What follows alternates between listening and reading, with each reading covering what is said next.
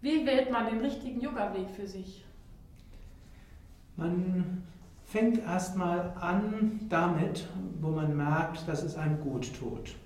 Viele Menschen fangen an mit dem Hatha-Yoga, weil sie Verspannungen haben, weil sie irgendwo Schwierigkeiten haben oder weil es heute einfach Mode ist.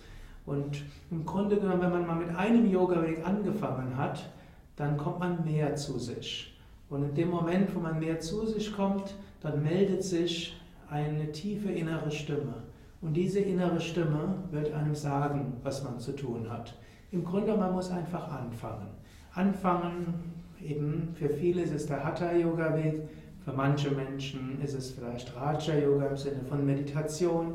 Manche gehen vielleicht mal in so ein Mantra-Konzert und werden im Herzen berührt. Man fängt mit dem an, was einem irgendwo liegt.